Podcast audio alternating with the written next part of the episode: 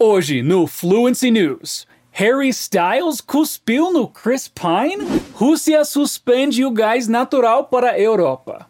E ainda, mulher recebe mais de 37 milhões de reais por acidente e é cobrada depois de gastar tudo.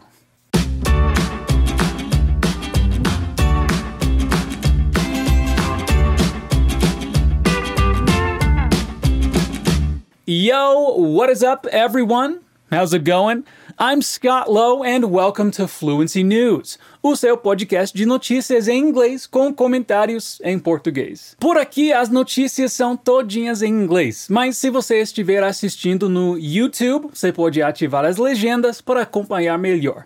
Essa é uma das vantagens de assistir o Fluency News no YouTube, que tem legenda e também que você pode deixar as suas opiniões sobre as notícias de hoje nos comentários. E antes da gente começar, eu gostaria de te lembrar que as nossas matrículas já se encerraram, mas se você ficou de fora, não se preocupe. Você pode deixar o seu nome aqui na nossa lista de espera e ser o primeiro a saber quando as matrículas abrirem de novo. E você pode também entrar no nosso canal do Telegram para não perder nenhum conteúdo ou novidade. Os links para a lista de espera e o Telegram estão aqui na descrição e é bem rapidinho, então vai lá e depois volta aqui. Ok, now let's get into it. Cara, imagine você solicitar um reembolso de 350 reais e acordar com mais de 37 milhões na sua conta. O que você faria? An Australian woman has redefined the conception of getting lucky this week. After requesting a $68 refund, around 350 reais, from a cryptocurrency platform, by mistake she received $7.2 million in her bank account, equivalent to 37.2 million reais. Her immediate reaction was to get rid of the money by spending it. She bought a huge mansion and got away with it for seven entire months until the platform finally noticed the error. And now the company is trying to get the money back. They've pleaded that it was a mistake made by an intern. What happened is that he typed the account number where the value of the payment is supposed to be. Crypto.com tried to block the woman's account, but it was not enough to get the money back once she had transferred the money to multiple family and friends' accounts. Okay, so what happens now? Well, the Supreme Court of Victoria is currently dealing with the case. So far, a judge commanded that the house be sold and that the platform will get every penny, even though the value of the mansion is only one seventh of the money they've lost.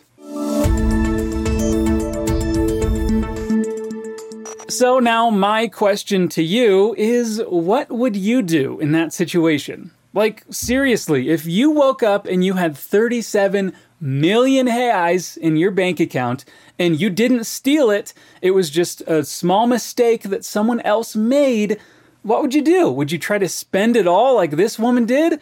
Let me know in the comments. Mas vamos lá. O que, que a gente pode aprender com essa notícia? Uma expressão bem legal que aparece aqui é to get rid of, que aparece na frase Her immediate reaction was to get rid of the money by spending it. Ou em português, sua reação imediata foi se livrar do dinheiro, gastando tudo. Então, get rid of something é se livrar de algo. Por exemplo, olhe essa frase: I know we broke up, but I can't get rid of our photos yet. Que seria algo como: Eu sei que a gente terminou, mas eu ainda não consigo me livrar ou jogar fora as nossas fotos. Winter is coming. E isso pode ser um problema na Europa. A guerra continua e seus impactos estão indo muito além da Rússia e da Ucrânia. The war initiated by Russia six months ago was strongly disapproved by most of the Western countries, and they tried to suppress the Russian actions with heavy economic sanctions. The sanctions have obviously impacted Russia, However, it seems like the time has come for the biggest country in the world to call the tune.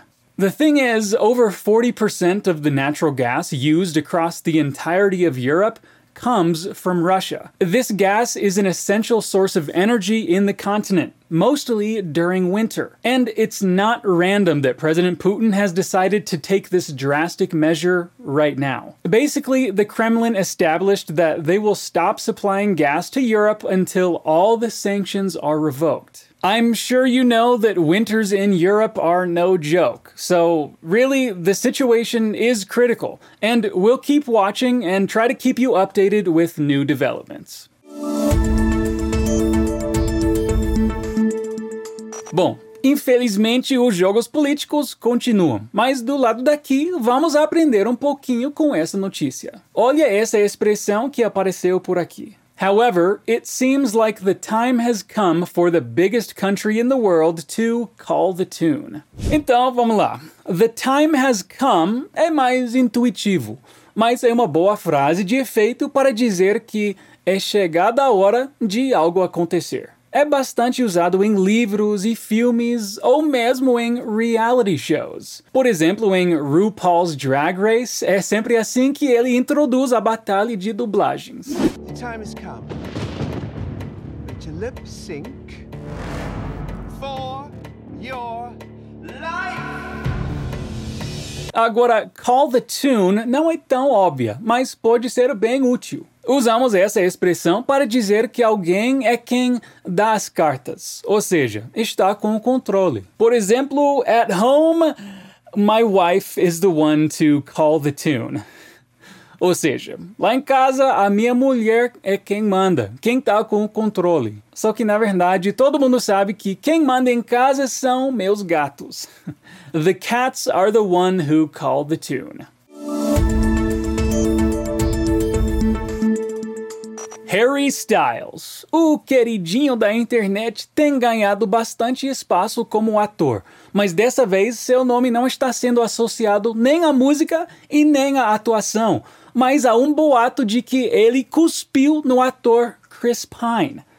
Será? The awaited movie Don't Worry Darling will premiere on September 23rd, but behind the scenes, the rumors seem to be even more interesting and intriguing than the film's plot. So, first of all, there's the rumors regarding the alleged falling out between director Olivia Wilde and leading star Florence Pugh. At the Venice Film Festival, where the movie premiered, people noticed that the two didn't pose together on the red carpet. Nor did they hug or even really look at each other much after the screening ended during the four minute standing ovation. So, we've got these rumors about Wilde and Pugh, but now the rumors about Harry Styles and Chris Pine took their place. And all this happened after a video of Harry Styles supposedly spitting on his fellow actor went viral. So now the question is, did he actually spit? A representative for Chris Pine denies the incident even occurred, calling such claims a ridiculous story. And he continued with,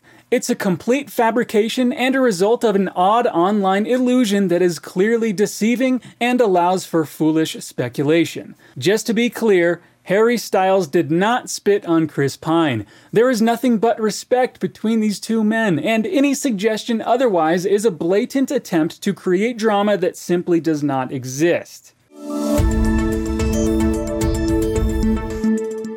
Okay, and now my take.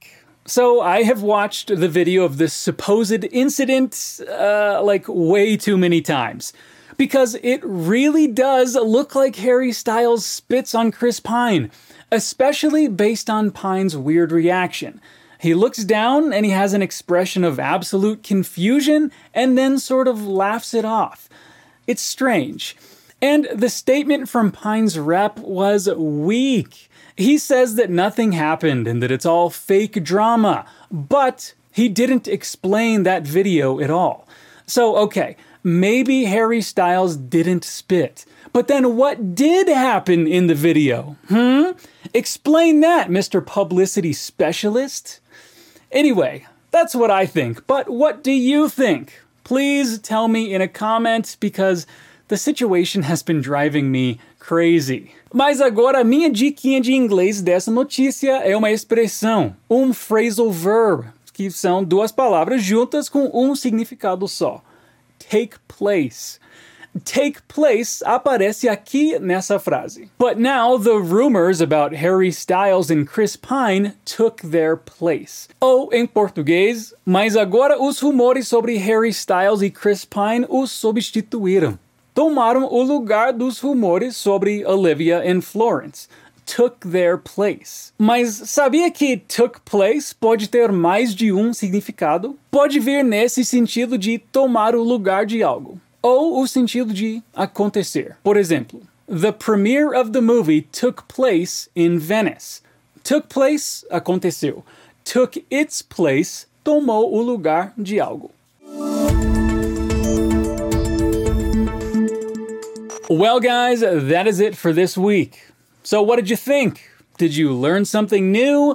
Você ficou bravo comigo porque eu acredito mesmo que Harry Styles cuspiu no Chris Pine? Não se esqueça de deixar as suas opiniões aqui nos comentários do YouTube. E se quiser continuar crescendo no inglês, não deixe de conferir mais conteúdos no nosso Instagram, arroba Inglês. And I'll see you next week. Peace.